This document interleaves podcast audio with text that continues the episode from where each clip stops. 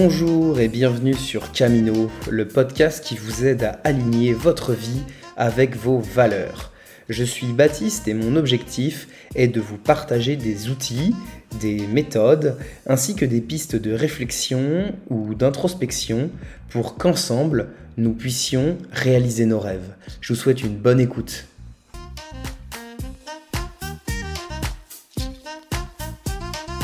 Bonjour à tous et bienvenue sur ce nouvel épisode de Camino.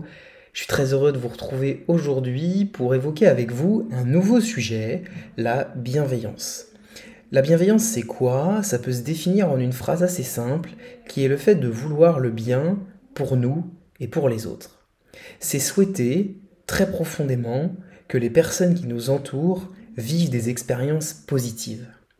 La, bienveillance se vit à la fois à l'intérieur et à l'extérieur. Qu'est-ce que ça veut dire? C'est-à-dire que nous devons faire savoir aux autres qu'on leur souhaite du bien et en même temps être capable de le ressentir réellement au fond de nous. Sans quoi, on peut rentrer assez vite dans une forme d'hypocrisie. Une bienveillance saine et assumée est une bienveillance dans laquelle on ressent réellement un sentiment de plaisir, de la satisfaction à ce qu'il arrive quelque chose de positif pour quelqu'un d'autre. Et c'est également un sentiment euh, positif que l'on ressent lorsqu'une expérience positive nous arrive à nous-mêmes. C'est vraiment cette double casquette euh, dans laquelle la bienveillance s'insère. À la fois être heureux pour les autres et être heureux pour nous-mêmes. Et ça m'amène au prochain sujet qui était euh, de vous parler de mon hésitation avant d'écrire ce podcast. J'ai longtemps hésité entre la bienveillance et, un autre terme qui est un petit peu moins connu puisqu'il s'agit de la compersion. La compersion, c'est l'antithèse de la jalousie. Il s'agit d'un sentiment éprouvé lorsqu'on se réjouit du bonheur d'autrui. Et donc on voit bien que les deux termes sont très liés. Et la bienveillance euh, résonne un petit peu plus en moi, car, comme je vous le disais à l'instant, on s'inclut nous-mêmes dans cette idée de bienveillance. On s'occupe de nous et des autres. Et donc c'est pour ça que j'ai décidé de vous parler de ce sujet et c'est pour ça que dans le listing de mes valeurs, la bienveillance est, ressortie un petit peu plus que, que la compersion. Une question qu'on peut se poser maintenant, c'est euh, pourquoi pratiquer la bienveillance? Qu'est-ce que la pratique euh, de la bienveillance peut m'apporter dans ma vie? Euh, premièrement, ça influe directement sur notre bien-être et notre santé émotionnelle. Pour deux raisons. La première, c'est que la pratique de la bienveillance est directement corrélée à la libération d'ocytocine dans le corps. L'ocytocine, c'est quoi? C'est une des quatre hormones du bonheur. le deuxième aspect pour lequel euh, la bienveillance influe positivement sur notre santé émotionnelle, on l'a découvert au travers de différentes études qui ont montré que euh, des personnes formées à la pratique de la bienveillance montrent une diminution de euh, leur réactivité au niveau de leur système nerveux autonome en réponse à des situations stressantes.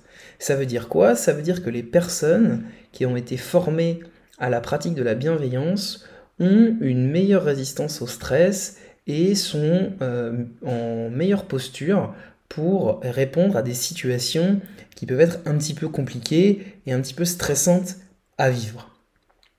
Et donc, euh, on voit que la pratique de la bienveillance est directement reliée à la régulation de notre niveau de stress, qui est un des principaux mots euh, de notre société actuelle.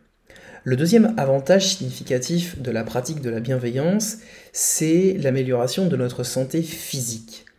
Euh, car comme je vous le disais, euh, la pratique de la bienveillance euh, favorise la libération d'ocytocine et également d'endorphine.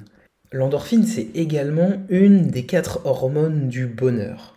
Et elle a la particularité d'agir directement comme un antidouleur naturel.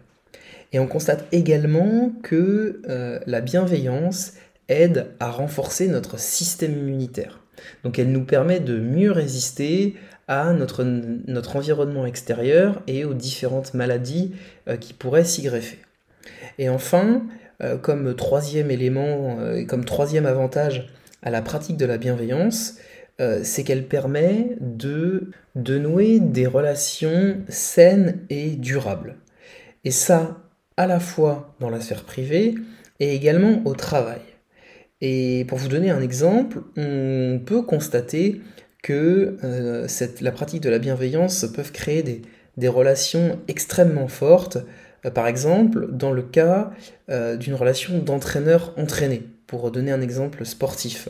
Et je pense notamment à, différents nageurs, notamment avec le, célèbre Philippe Lucas, qui avait, la réputation d'être assez dur avec les personnes qu'il entraînait.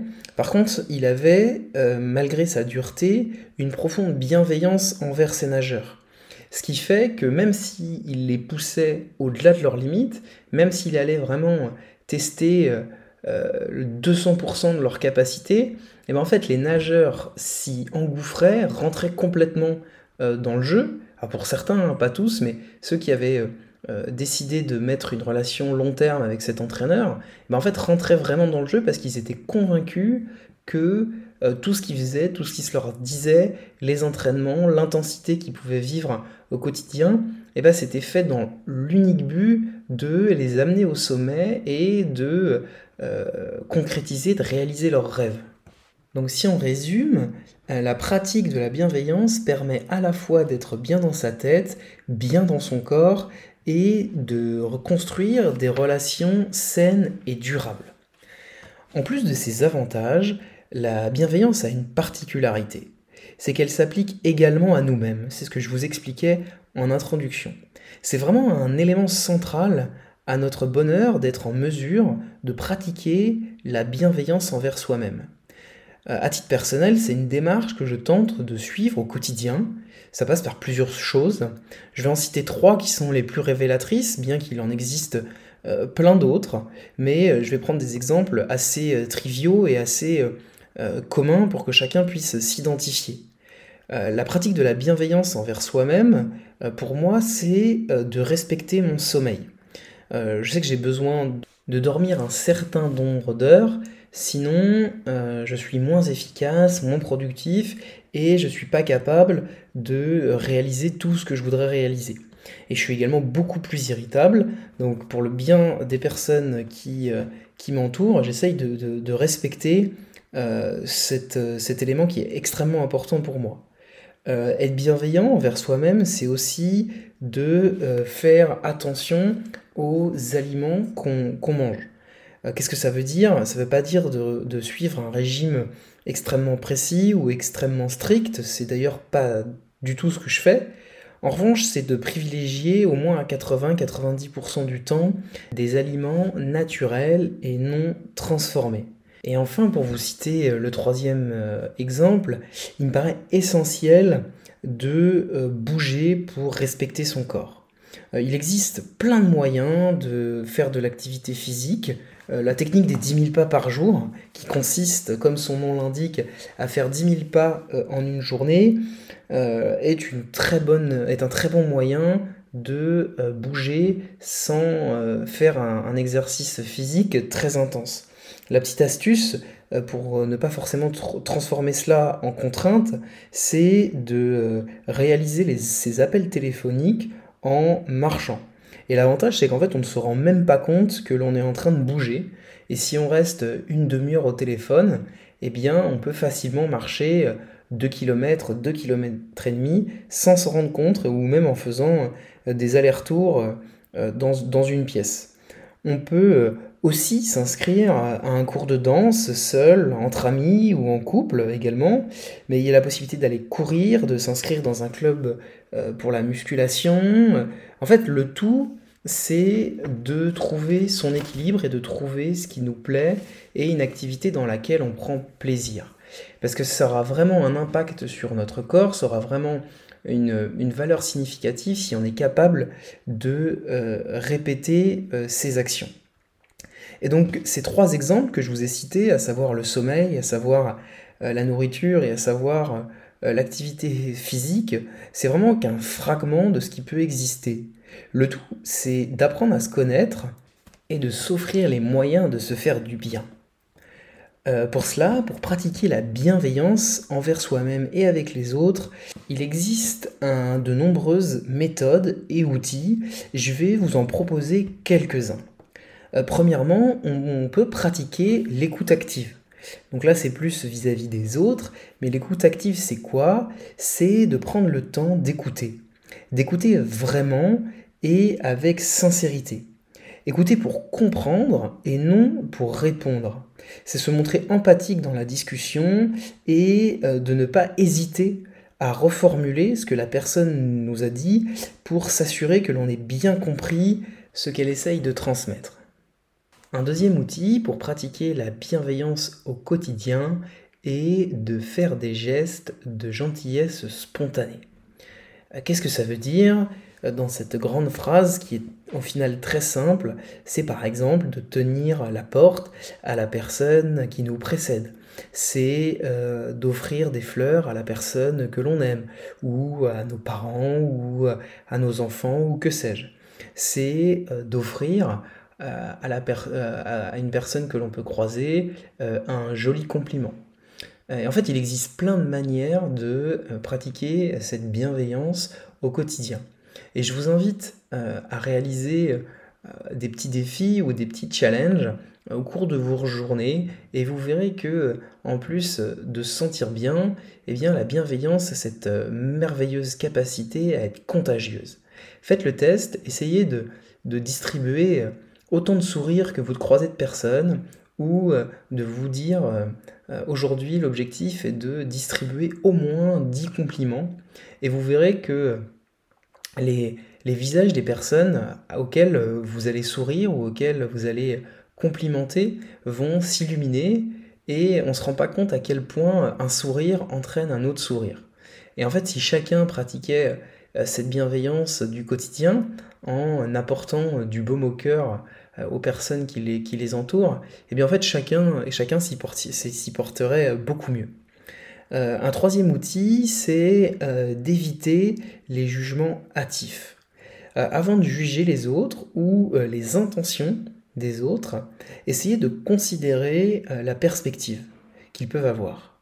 La bienveillance implique d'offrir aux autres le bénéfice du doute et de reconnaître que nous ne connaissons pas toujours les détails de la situation. Et c'est ce que nous enseigne un des accords, un des quatre accords Toltec. Si vous n'avez pas lu ce livre, je vous invite à le lire. Donc les quatre accords Toltec de Don Miguel Ruiz, qui nous euh, suggère de ne pas faire euh, de suppositions. Euh, ça veut dire de ne pas avoir de jugement en anticipant ce que les autres auraient pu dire par telle ou telle phrase ou ce qu'ils auraient voulu dire. Il faut vraiment se sortir de, de la tête de, ces, jugements qui, en fait n'entraînent que euh, dégradation de situation et ne permet pas réellement de se comprendre les uns les autres. Un quatrième outil que je peux vous partager est euh, de pratiquer l'autocompassion.